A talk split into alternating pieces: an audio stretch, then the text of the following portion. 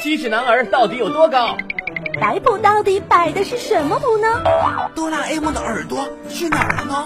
方便面一直都是卷发吗？老师没教过，我来告诉你。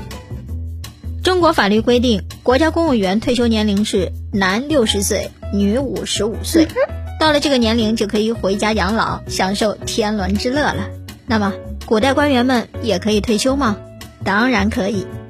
官员退休在古代还有一个非常文雅的称谓，叫做致仕，意思就是把官职还给君王。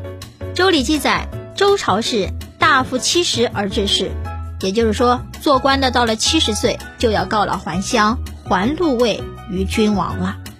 周朝之后，各朝各代基本都沿用了这个制度。唐朝规定，诸官职年及七十，精力衰耗，例行致仕。明清两代则改成了六十岁退休，尤其是清朝，官位越小，退休的越早。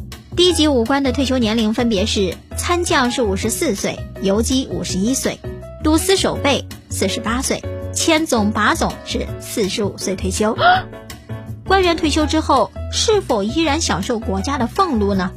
唐以前，官员退休以后啊，朝廷就不再发给他们俸禄了。比如说，建初六年，东汉大臣郑军退休以后，皇帝仅仅赐给他一个终身尚书的空名，没有分毫退休金。唐代五品以上官员退休以后，可以拿到一半的禄米。到了宋代，真宗帝赵恒登基以后，朝廷明文规定。文武百官退休以后，可以按其俸禄给予一半的退休金。退休金制度便是从这个时候开始的。由于退休以后权力和地位都失去了，于是呢，有些官员就运用各种手段，尽量的拖延退休时间。但也有不少贤达之士，退休年龄一到就主动退休，把事情让给年轻人来做。有些人呢，为此还写了退休诗以表心志。南北朝时期的梁代。人称山中宰相的陶弘景，既是医学家也是文学家。这位大才子在三十六岁的时候就已经提前退休，自号华阳隐居，过起了逍遥的隐居生活。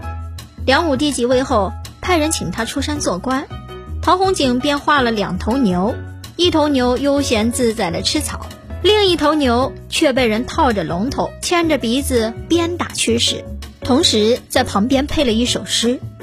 眼前流水自悠悠，歇卧偷闲恋路愁。笑看金龙牵鼻去，等闲落得用鞭抽。他借画和诗表明自己归隐山林的决心。梁武帝一看，深知其意，就再也没有请他。虽然没有再请他出来为官，但梁武帝还是经常以书信的方式向他请教朝廷大事。因此呢，陶弘景被后人称为山中宰相。这里是老师没教过，我是糖糖，感谢收听，下个时段我们再见。